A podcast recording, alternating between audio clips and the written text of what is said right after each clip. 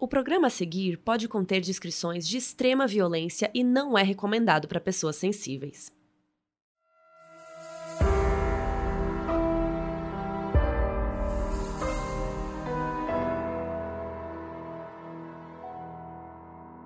Oi Brasil, aqui é a Carol Moreira. E aqui é a Mabê. E no episódio de hoje nós vamos falar sobre um youtuber. Um cara que, olhando pela internet, parecia gente boa e até engraçado mas olhando um pouco mais de perto, descobriram que ele não passava de um abusador de menores. Hoje a gente vai contar a história do Greg Jackson, o Onision.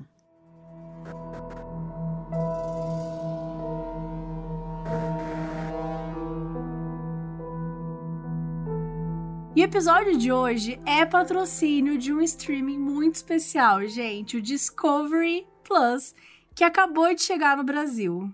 Sim, muito chique, gente. O Discovery Plus é um serviço de streaming da vida real que tem diversos tipos de conteúdo, mas tem um tipo de coisa que eu e Mabê e que você, Operander, ama demais. Que é o famoso true crime, né, gente? É. Tem série de investigação, filme, documentário. Tem até, gente, a Patrícia, a Patrícia Gucci, contando a história dela num programa. Tem o doc sobre o J. Simpson, que é icônico. Cara, tem de tudo lá. Tem até Largados e Pelados, tem conteúdo infantil, Irmãos à Obra, que eu amo, tem de tudo Ai, quanto é amo. é tipo.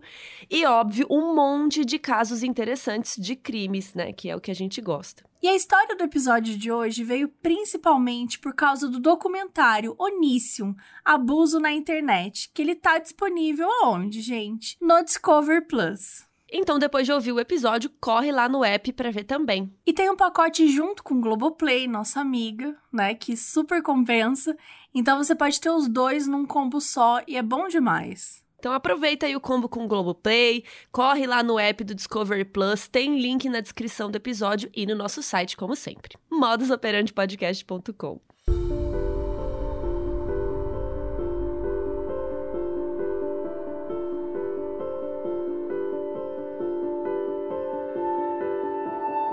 Gregory James Daniel, conhecido na internet pelo canal no YouTube chamado Onision, nasceu no dia 11 de novembro de 1985, no interior de Seattle, nos Estados Unidos.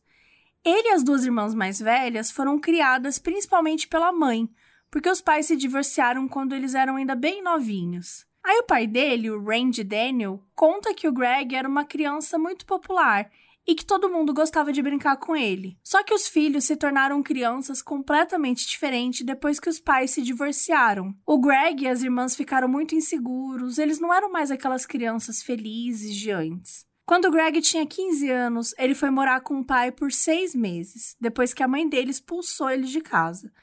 Só que as coisas assim começaram a dar muito errado. Ele começou a ficar muito agressivo, não queria obedecer ninguém e ainda foi parar no reformatório depois de dar uma surra no pai. Segundo Randy, eles tinham combinado uma viagem em família, só que o Greg resolveu em cima da hora que ele não queria mais ir, porque ele queria ficar com a namorada. Como ele era adolescente, ele não teve muita escolha e o pai fez ele ir mesmo assim. Para descontar a raiva, o Greg começou a xingar a madrasta, então o pai parou o carro em um posto de gasolina e deu uma sacudida nele para fazer ele parar. E foi aí que o Greg começou a bater no pai até a polícia chegar para separar a briga. O Greg acabou sendo preso e quando chegou no tribunal, ele disse que só tinha batido no pai porque ele estava sendo sufocado e tinha que se defender. A família ficou sem entender nada porque todo mundo sabia que ele não tinha sido sufocado coisa nenhuma.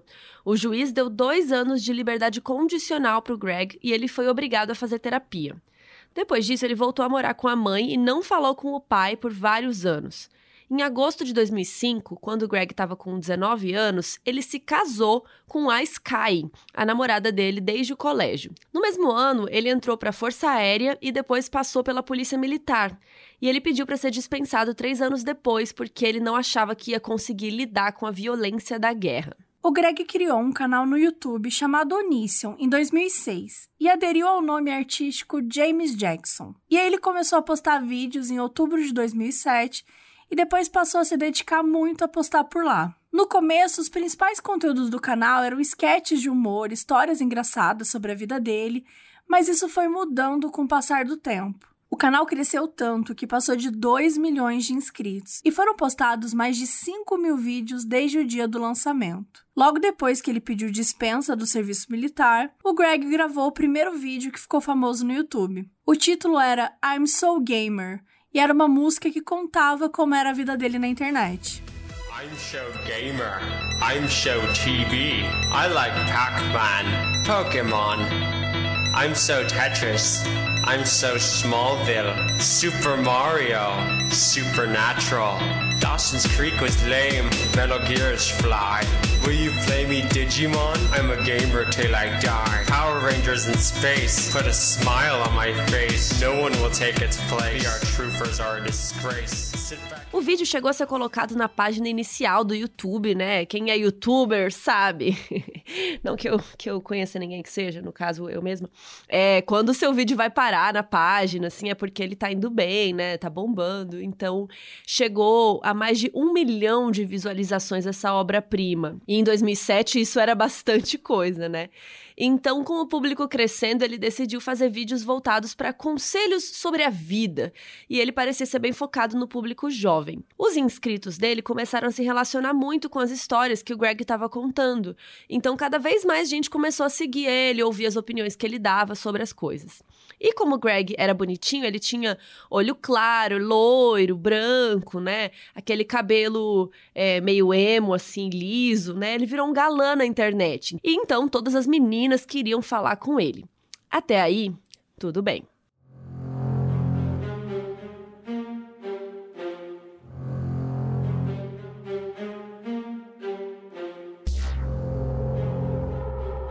Uma dessas garotas é a Shiloh, que vai ser muito importante nessa história toda. A Shiloh nasceu no dia 25 de abril de 1993, em British Columbia, no Canadá. Quando ela tinha 15 anos, ela gravou o primeiro CD como cantora e assinou com a Universal Music no Canadá.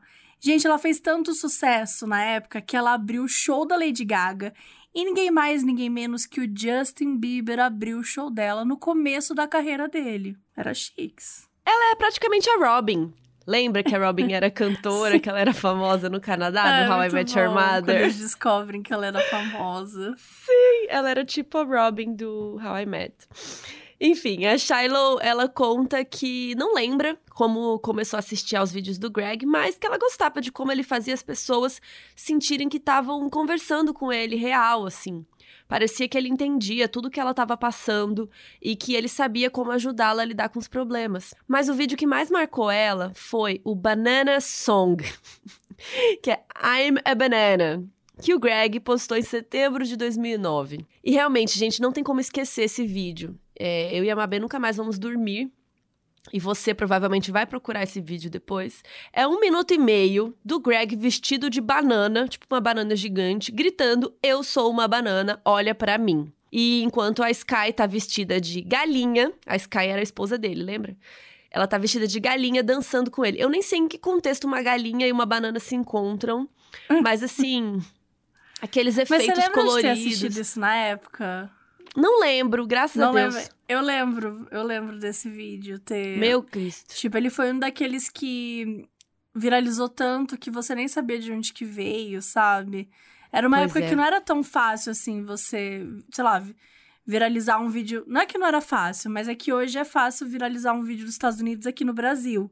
Mas naquela época acho que era um pouco mais distante isso. E eu lembro que eu fiquei assim, que porra é essa? Achava que era um desenho animado, sabe? Uma coisa meio estranha. A gente vai colocar um trechinho do áudio, mas por favor, vejam o vídeo, porque é muito ruim. I'm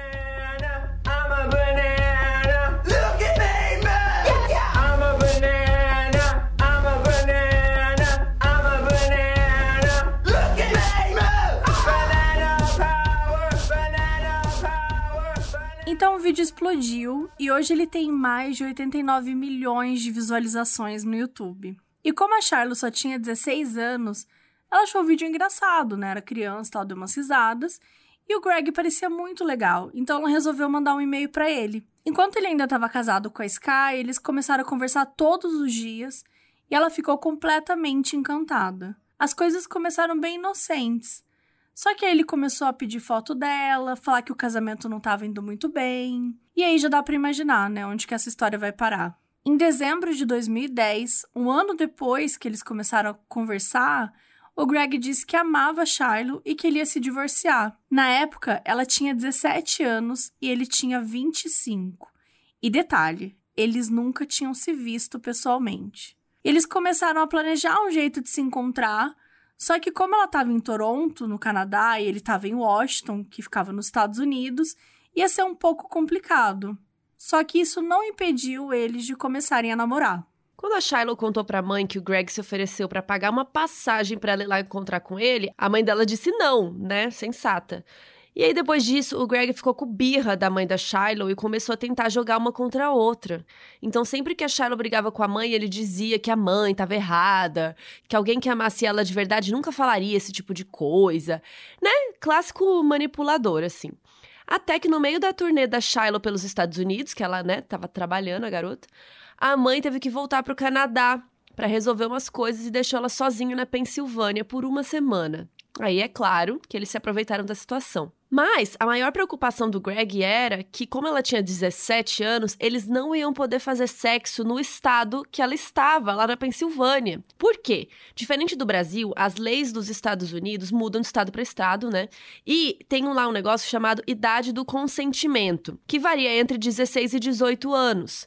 Então, geralmente, nos estados é 16, né? Mais comum. E além dessa idade mínima de consentimento, alguns estados também têm a diferença de idade máxima que as duas pessoas têm que ter entre si. Em Delaware, por exemplo, a idade de consentimento é 18 anos, mas não é crime que um adolescente de 16 faça sexo com um adulto, desde que o adulto tenha menos de 30 anos. Então, assim, varia, né, essa coisa dos estados e tal. E aí, agora que a Charlotte tá mais velha, mais madura, ela percebeu como ele ter se dado ao trabalho de olhar a lei de consentimento com menores em outro estado, né? Como é que isso era.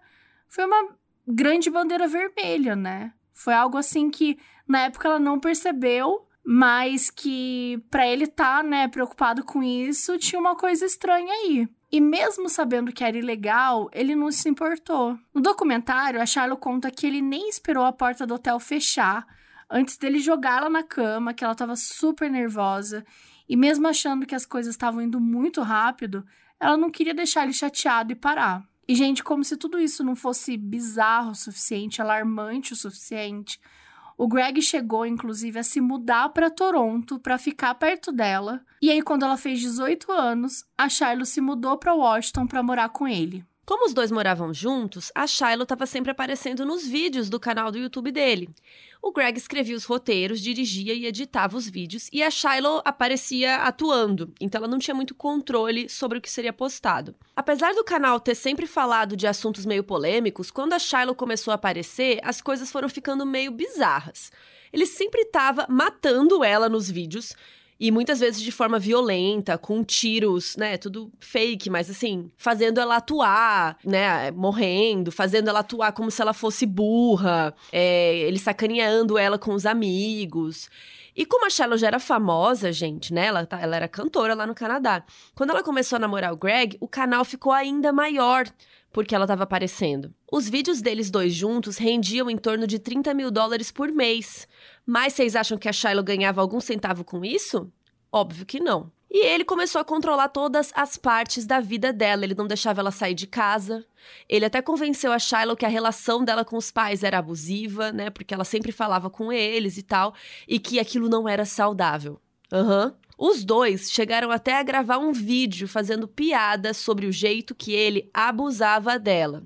Supostamente o vídeo era todo roteirizado e começa com a Shiloh dizendo que o Greg tinha cortado a orelha dela para ela ter um visual mais autêntico de sangue no Halloween. Mas depois ele começa a fazer uns comentários que não parecem fazer parte do roteiro.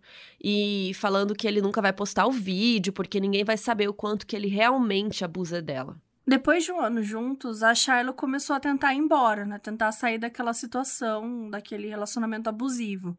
Mas o Greg sempre dava um jeito de convencer que ela estava maluca, que ela estava vendo coisa que não existia, e ela acabava ficando. E até que um dia ela teve uma convulsão que foi provocada pelo trauma de todos os abusos que ela estava sofrendo do Greg e ela inclusive perdeu a memória temporariamente. Ao invés de pedir ajuda, o Greg gravou um vídeo mostrando ela entrando em pânico, chorando, desesperada sem saber quem ele era, onde ela tava. Gente, olha que cara desgraçado, sabe? Tipo, ele simplesmente ficou aproveitou daquele momento pra explorar aquilo em vídeo e no canal do, do YouTube dele. E ele se justificou depois dizendo que não levou ela pro hospital porque ela disse que não queria ir. Gente, ela tá, tá tendo um treco, né? Exatamente. É, é tipo alguém levar um tiro na tua frente e aí, ah, não, mas é que ela disse que não queria ir pro hospital. Gente, não é a questão de a pessoa querer ou não. Tem né? que pensar, Acho né? que. Exatamente. Mas é, é claro para qualquer um aqui que ele queria manter ela em cárcere privado. Era isso que ele queria fazer. E essa perda de memória, ela durou só o tempo da convulsão mesmo. Só que a saúde mental dela foi deteriorando cada vez mais. Em julho de 2011, com mais ou menos seis meses de namoro, o relacionamento finalmente chegou ao fim. Depois de uma briga feia, a Shiloh disse que ia cometer suicídio e o Greg ligou para a polícia. Então ela foi internada no hospital psiquiátrico e a mãe dela foi buscar para levá-la de volta para o Canadá. Enquanto isso, Greg postando vídeo dizendo que tinha saído de casa porque a Shiloh tinha ameaçado a vida dele.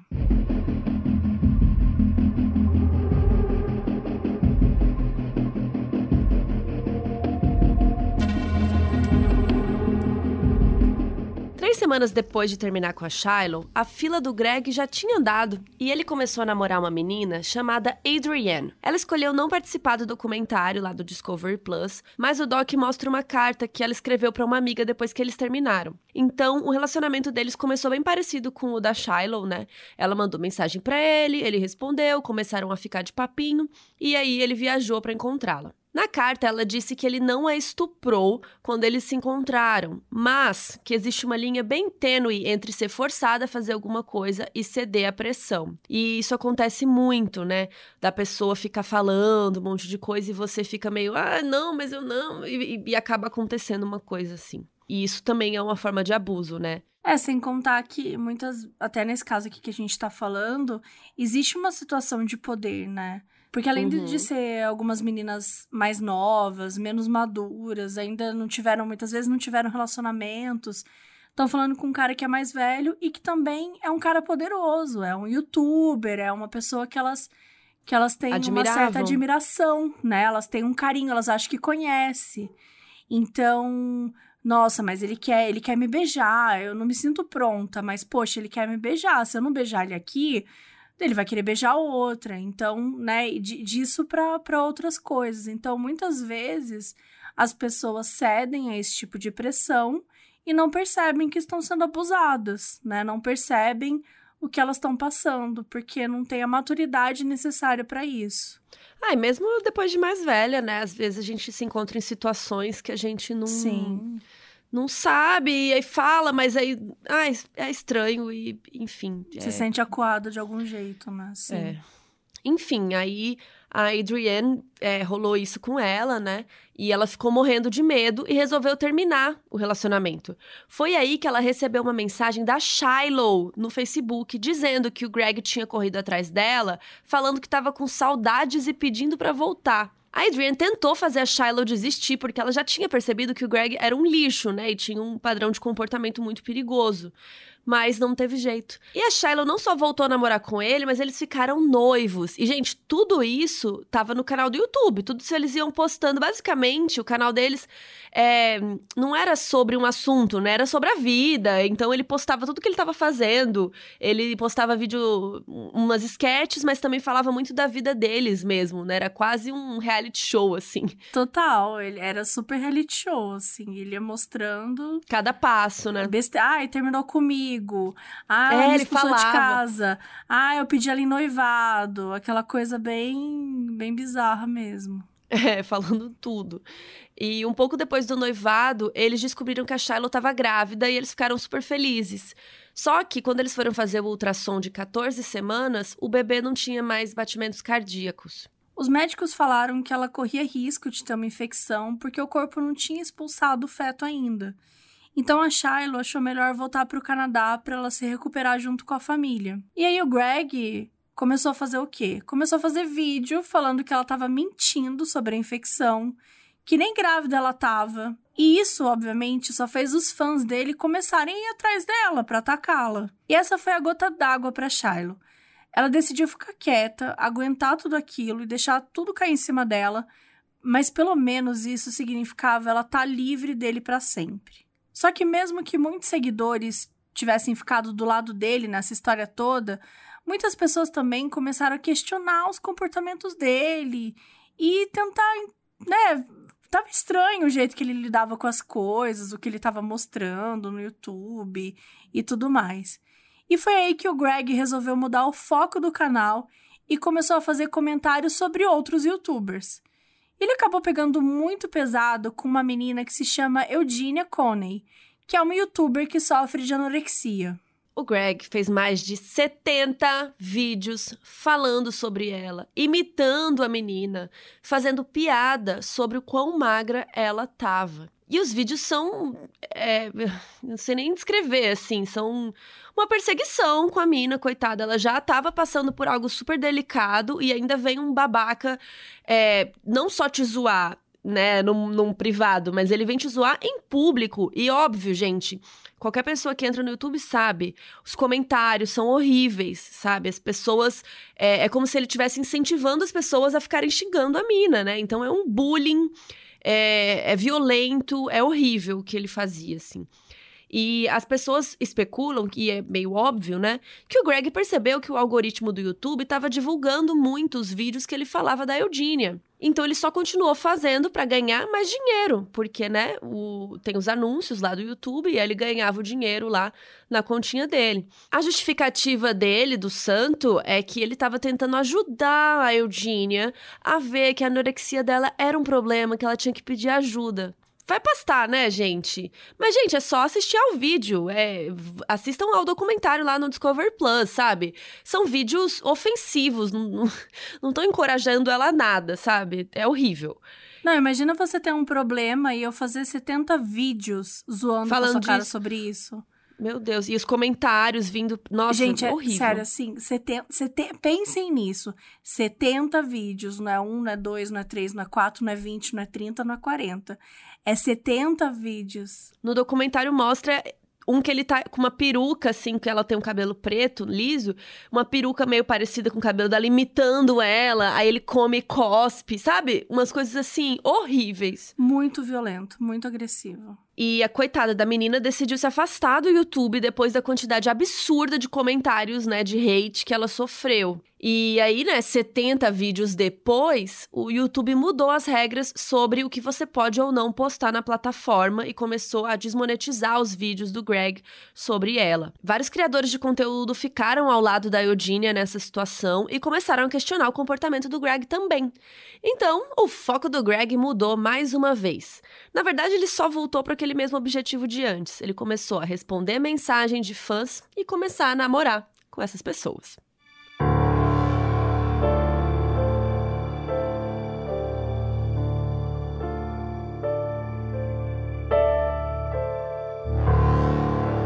No final de 2011, quando ele tinha 26 anos, o Greg começou a falar com Kai, que tinha 17 anos na época. Para ninguém ficar confuso na hora de assistir o documentário, Kai é um homem trans, só que ele não tinha passado pela transição ainda quando começou a namorar o Greg. Em alguns momentos do documentário, como são várias pessoas falando sobre suas experiências, sobre as suas histórias, às vezes as pessoas se referem a Kai como mulher quando aparece na história. A gente decidiu não usar o nome morto e se referir como Kai desde o começo para respeitar a identidade dele. Mas fica aqui o aviso que no documentário intercala de vez em quando entre Kai e o nome antigo. E aí, beleza, o Greg começou a falar com o Kai. Greg tinha 26, Kai tinha 17. E o que, que ele foi fazer?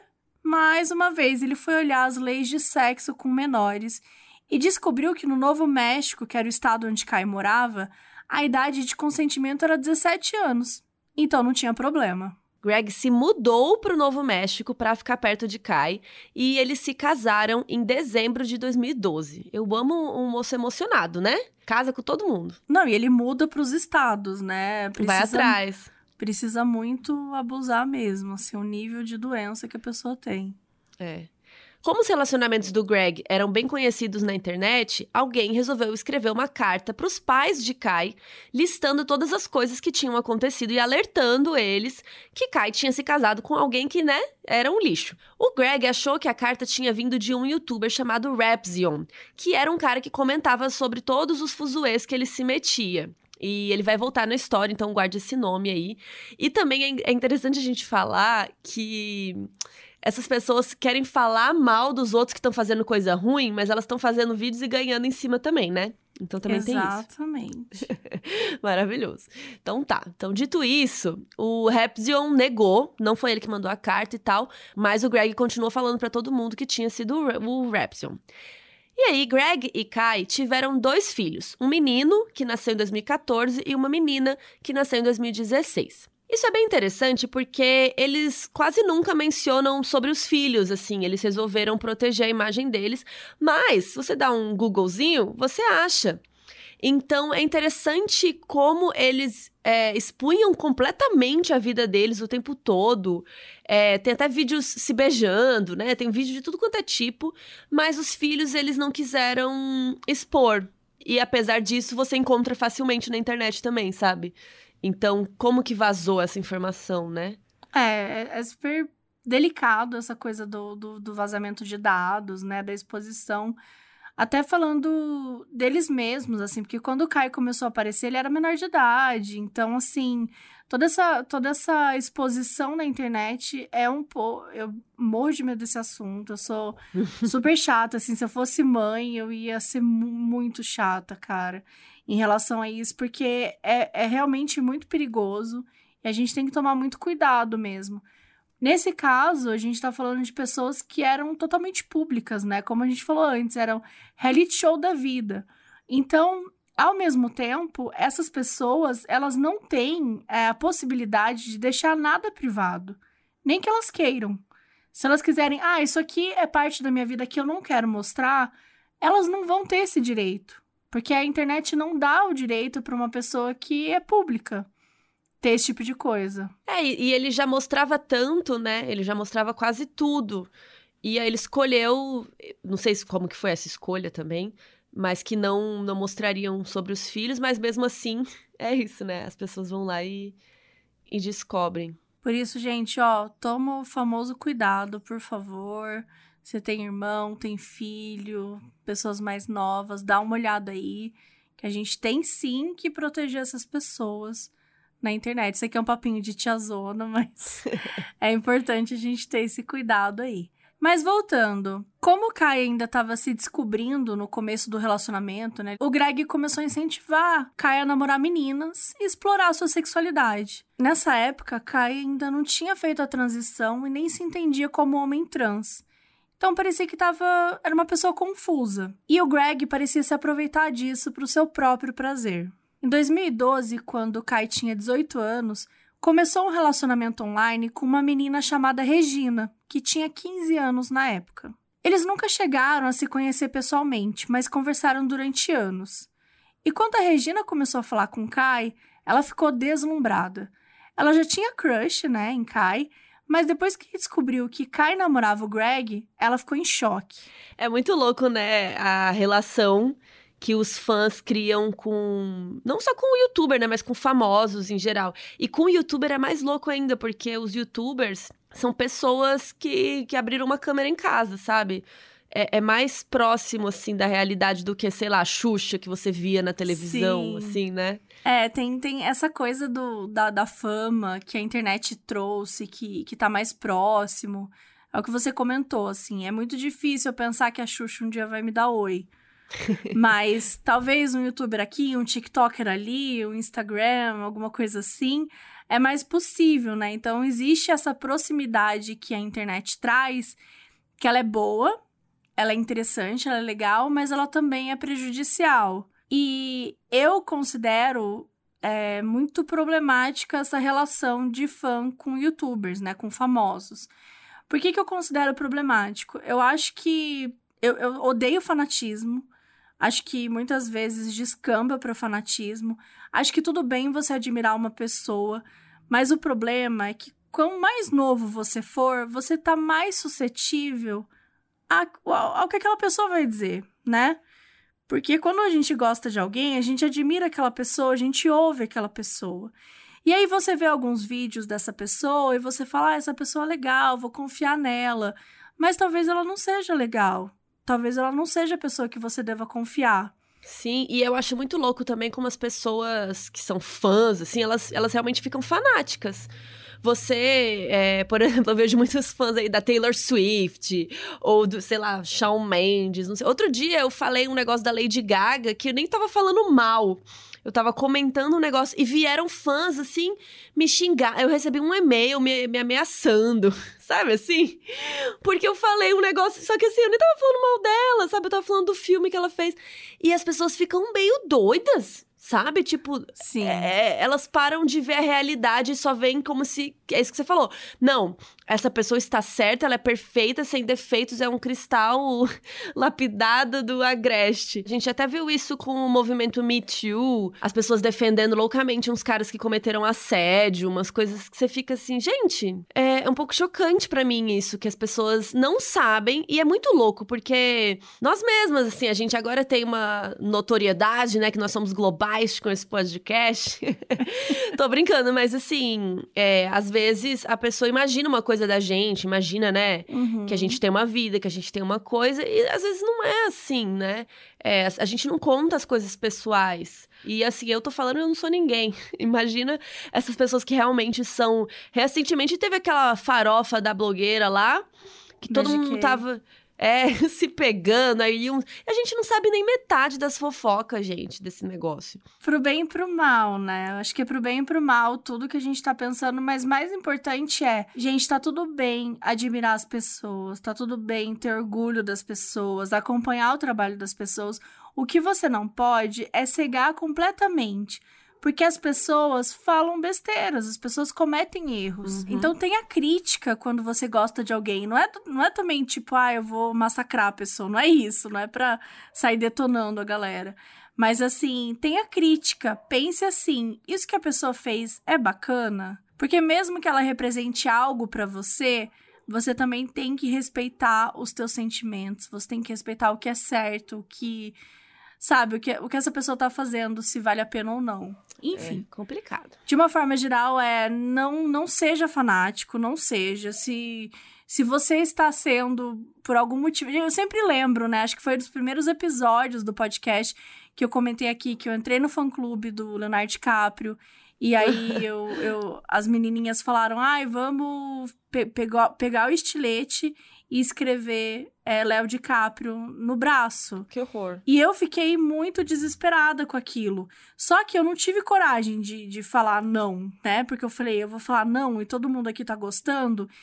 Então eu falei, ah, tá bom, vou fazer. E aí no fim. E saiu correndo pras E saí montanhas. correndo, fugi. No fim, ninguém fez, eu acho, nem lembro agora. Mas assim, a questão principal é, é eu poderia ter feito. Eu era uma garotinha, eu era novinha, eu, eu, eu sabia que se eu fizesse seria por pressão Uhum. porque eu não gostaria de fazer aquilo. Mas eu me senti sim impressionada, porque eu estava ali com uma turminha de, de meninas que estavam falando sobre isso e que parecia plausível enquanto a gente estava ouvindo aquilo ali. Uhum. Então, enfim, tem, tem que tomar um cuidado com, né, por quem são as pessoas que, que estão ali nos influenciando. Não tatue em você mesmo, acho que, acho que são os conselhos aí que a gente tem para trazer. É, eu acho que é isso, né? Não deixar virar um fanatismo, né? Então, por que, que a gente tá falando disso? Porque a Regina, ela ficou deslumbrada com o Kai, né? Ela via Kai lá na internet, falava, nossa, e pô, Kai namora o Greg ainda, né? A Regina ficou passada, amou, e aí ela começou a conversar todos os dias, né? E foram construindo uma amizade aí. No começo, a Regina mentiu e disse que era maior de idade, mas ela contou a verdade um mês depois e Kai achou de boa. Foi aí que Kai começou a mandar umas fotos mais sensuais pra Regina e ela achou que isso significava que ela tinha que mandar de volta. Aí, de novo, né? Ela não, não, não necessariamente queria, mas, né, foi meio na onda. E aí começaram a mandar foto com mais frequência. Com uma cabeça de 15 anos, Regina achou que se ela não fizesse o que Kai queria, Kai ia perder o interesse, ia parar de falar com ela. Então, um dia eles estavam mandando fotos um pro outro e Kai disse que Greg estava com o tablet e viu as fotos que a Regina estava mandando. Então, assim, lá vem Greg. Quando Regina estava com 17 anos, Kai contou que estava namorando outra menina e ela descobriu que era a Sarah, uma amiga dela de 14 anos. Nos três primeiros episódios do documentário, o nome e o rosto da Sarah não foram divulgados. Só que ela decidiu revelar a identidade no último episódio, que foi ao ar quatro meses depois dos três primeiros. Então, assim, foi bafo essa decisão. A Sarah começou a assistir os vídeos do Greg quando tinha 12 anos e se apaixonou por Kai. E como a Regina e a Sarah eram amigas, a Regina perguntou se Kai queria conversar com a Sarah, porque sabia que ela era fã também e tal. Aí a Regina passou o número da Sarah para Kai e eles começaram a conversar. Nessa época, a Sarah via Kai como uma mulher hétero casada, muito linda, muito gata. Também tinha aquela coisa toda de, ah, ela é casada com o Greg, e olha que casal maravilhoso.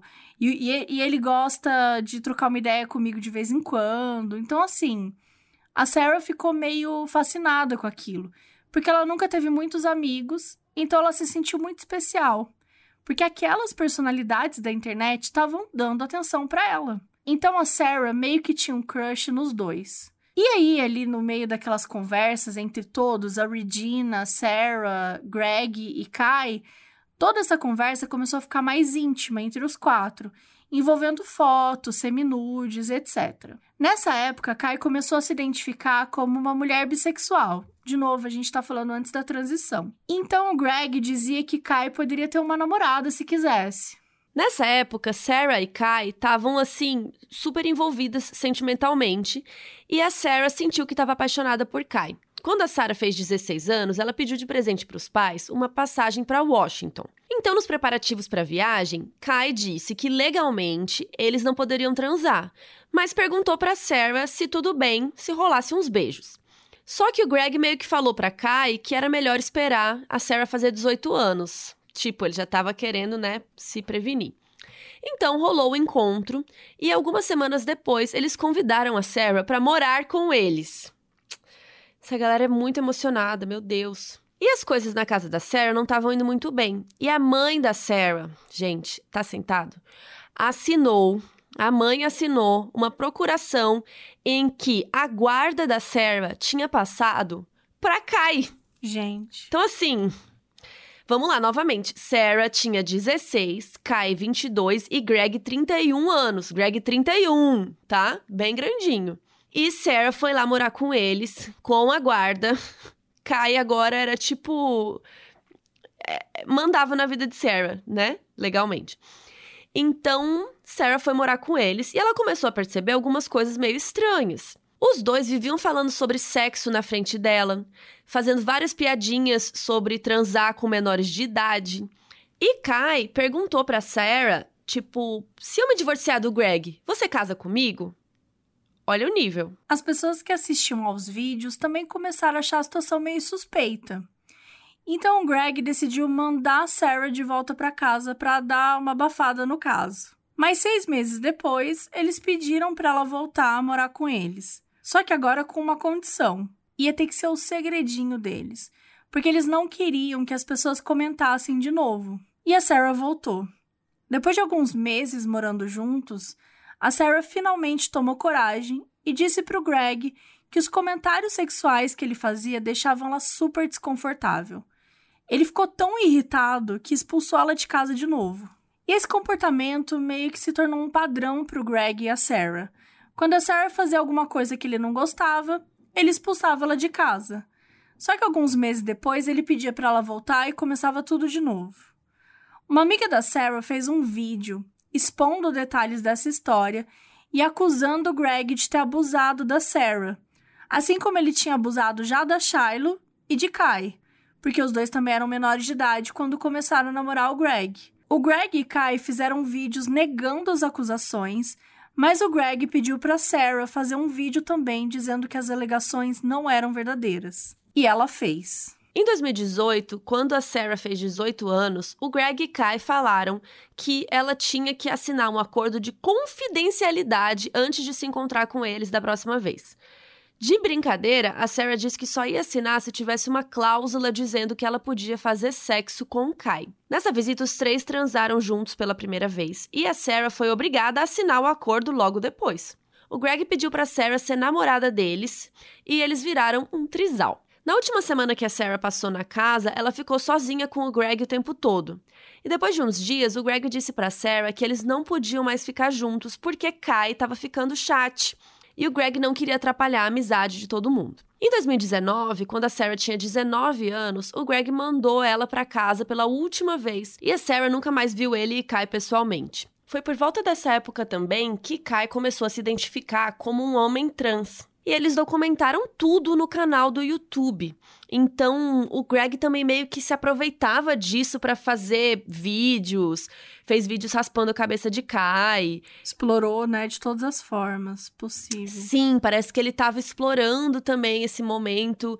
E às vezes parece até que tá forçando alguma coisa estranha também, né? Não dá para ficar muito claro, mas tem uma, uma coisa estranha. A Sarah sabia que o único jeito de fazer eles não ligarem, não chamarem ela de volta para morar, era contar o que tinha acontecido, expor mesmo o rolê, porque eles iam odiá-lo. Então ela fez vários posts no Twitter contando tudo o que tinha acontecido nos cinco anos que ela se relacionou com Greg e Kai. Assim que o Greg viu que ela tinha postado, ele mandou uma mensagem dizendo que ele estava surpreso que ela tinha tocado no assunto porque o que ela tinha feito com eles era considerado chantagem e estupro.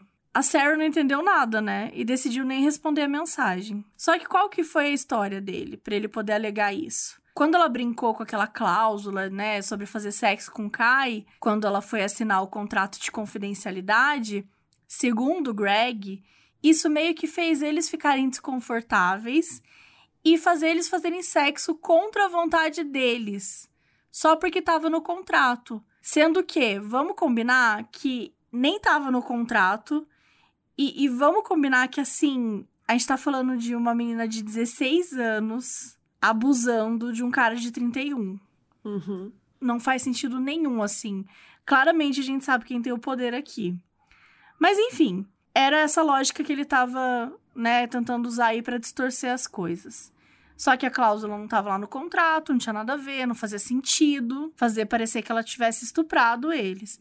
E quando o Greg viu que não ia chegar a lugar nenhum, né, com essa invenção e tal, ele resolveu fazer um vídeo dizendo que tinha sido chantageado a fazer sexo com ela, mas que como ela já era adulta, não tinha nada de errado. O medo dele é sempre esse, né? O medo dele é ela tem 18 anos, ela já tem tantos anos, tá tudo bem, nananã. Foi então que a polícia começou a prestar atenção no que estava acontecendo. Eles descobriram que, de 2011 a 2019, mais de 12 meninas passaram algum tempo na casa do Greg e Kai e participaram de vídeos com eles. E os vídeos eram sempre violentos, tinham vídeos mais sexuais. Quando a história da Sarah e da Shiloh começaram a chamar atenção, elas acharam que ia ser o suficiente para impedir o Greg e Kai de fazerem a mesma coisa com outras meninas. Mas não foi isso que aconteceu.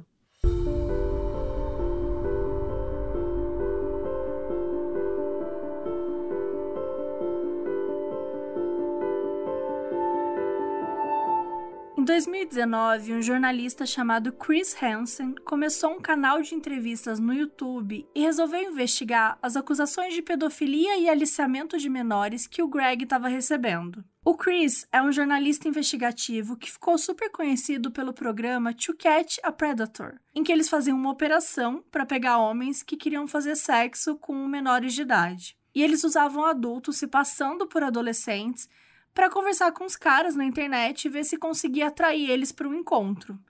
Quando o cara chegava no hotel, não tinha nenhum policial no local.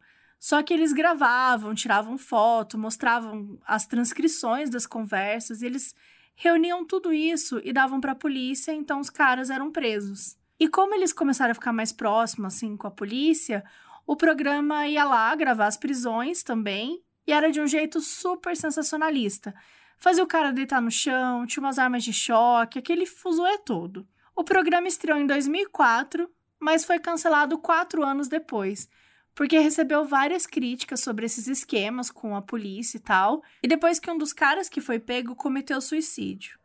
Ele teria estaria tentando falar com um menino de 13 anos. Durante a investigação dele sobre o Greg, o Chris entrevistou a Shiloh, a Sarah e várias outras vítimas para tentar entender o que realmente tinha acontecido. Como ele era muito conhecido pelo programa sobre predadores sexuais, a investigação dele começou a chamar muita atenção na internet. E o Greg ficou sabendo bem rapidinho. Então o Greg gravou um vídeo chamado Onision vs Hansen, que ele fazia piada do fato do Chris estar fazendo várias acusações sem provas e testemunhas. Mas a história começou a ficar tão famosa que várias meninas entraram em contato com o Chris e falaram que estavam dispostas a contar o que tinha acontecido entre elas, o Greg e Kai. As entrevistas com as vítimas receberam milhões de visualizações e o Chris foi descobrindo que todas as moças tinham passado por situações muito parecidas. O Greg fazia todas elas assinarem contratos de confidencialidade e Greg e Kai tentavam manter elas presas na casa deles, sem contato com a família. Durante a entrevista da Sarah, ela contou que o Greg mandava em todo o relacionamento dela com Kai, que pedia para se beijarem na frente dele, fazer várias coisas sexuais lá para ele ficar assistindo.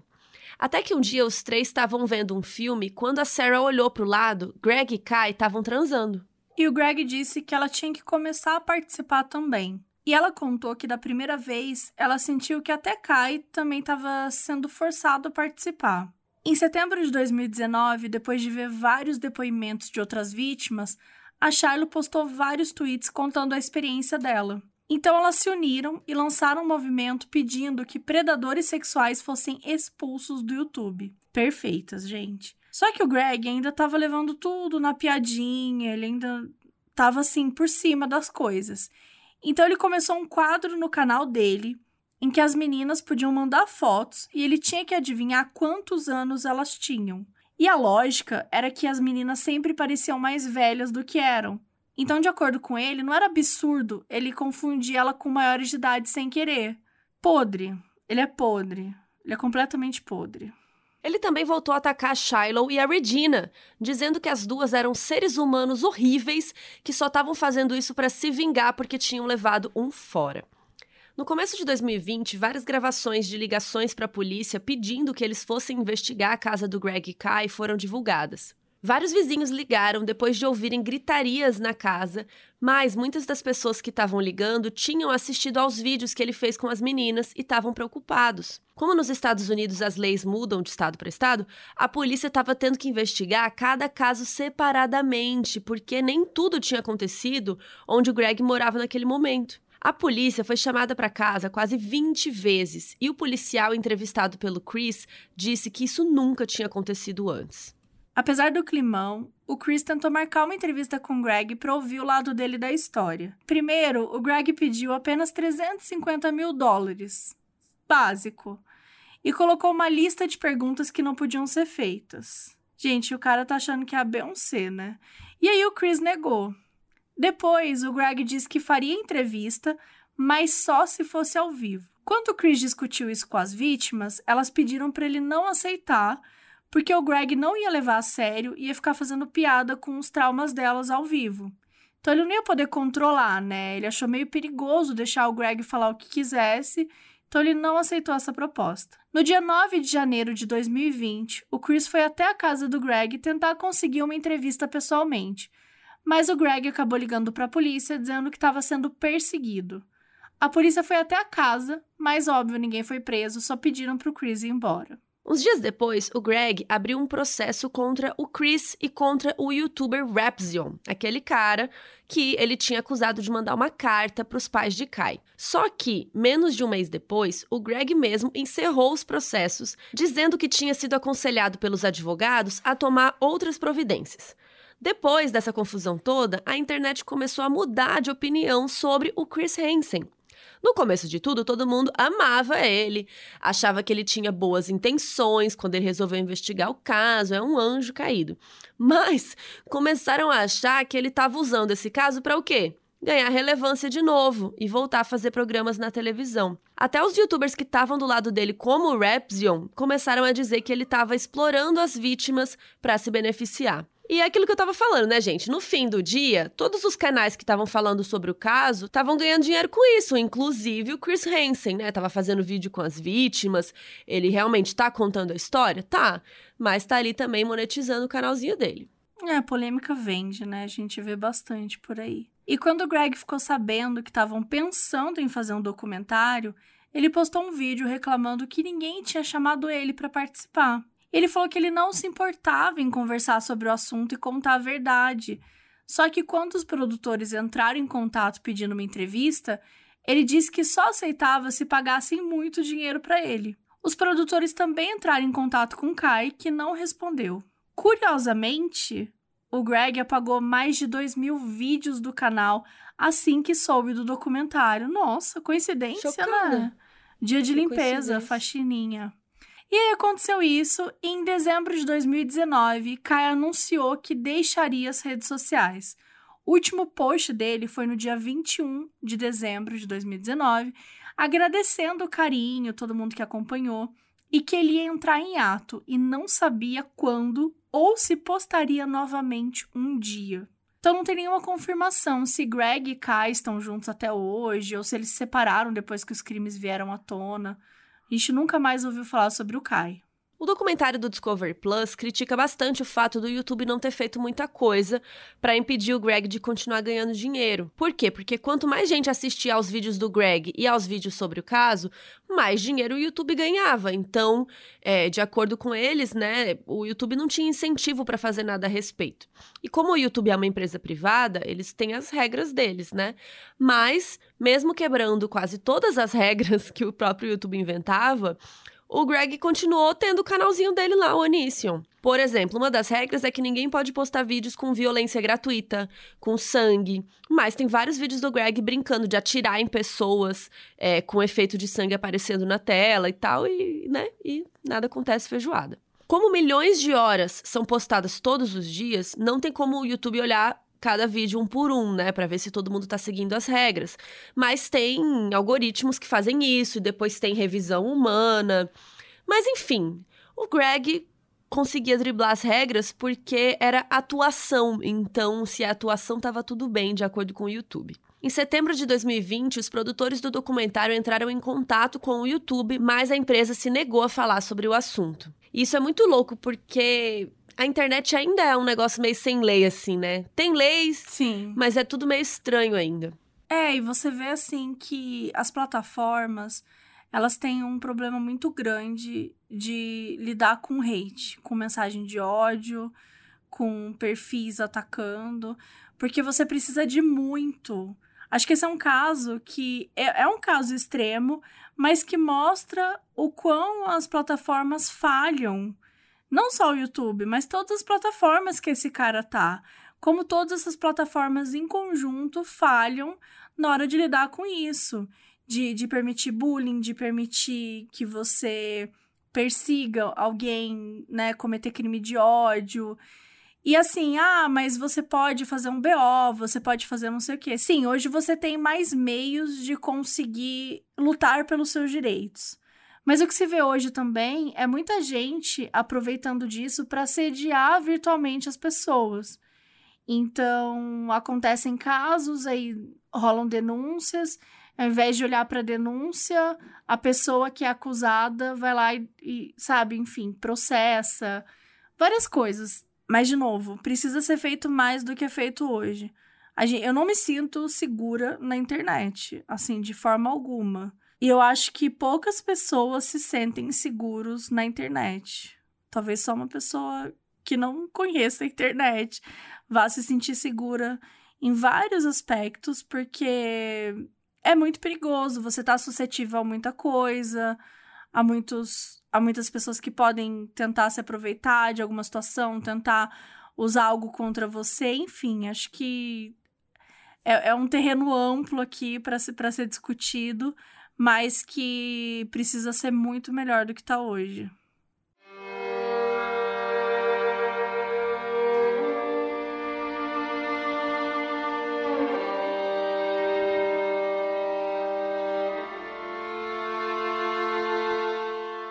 No dia 18 de janeiro de 2021, o terceiro episódio do documentário foi ao ar na televisão.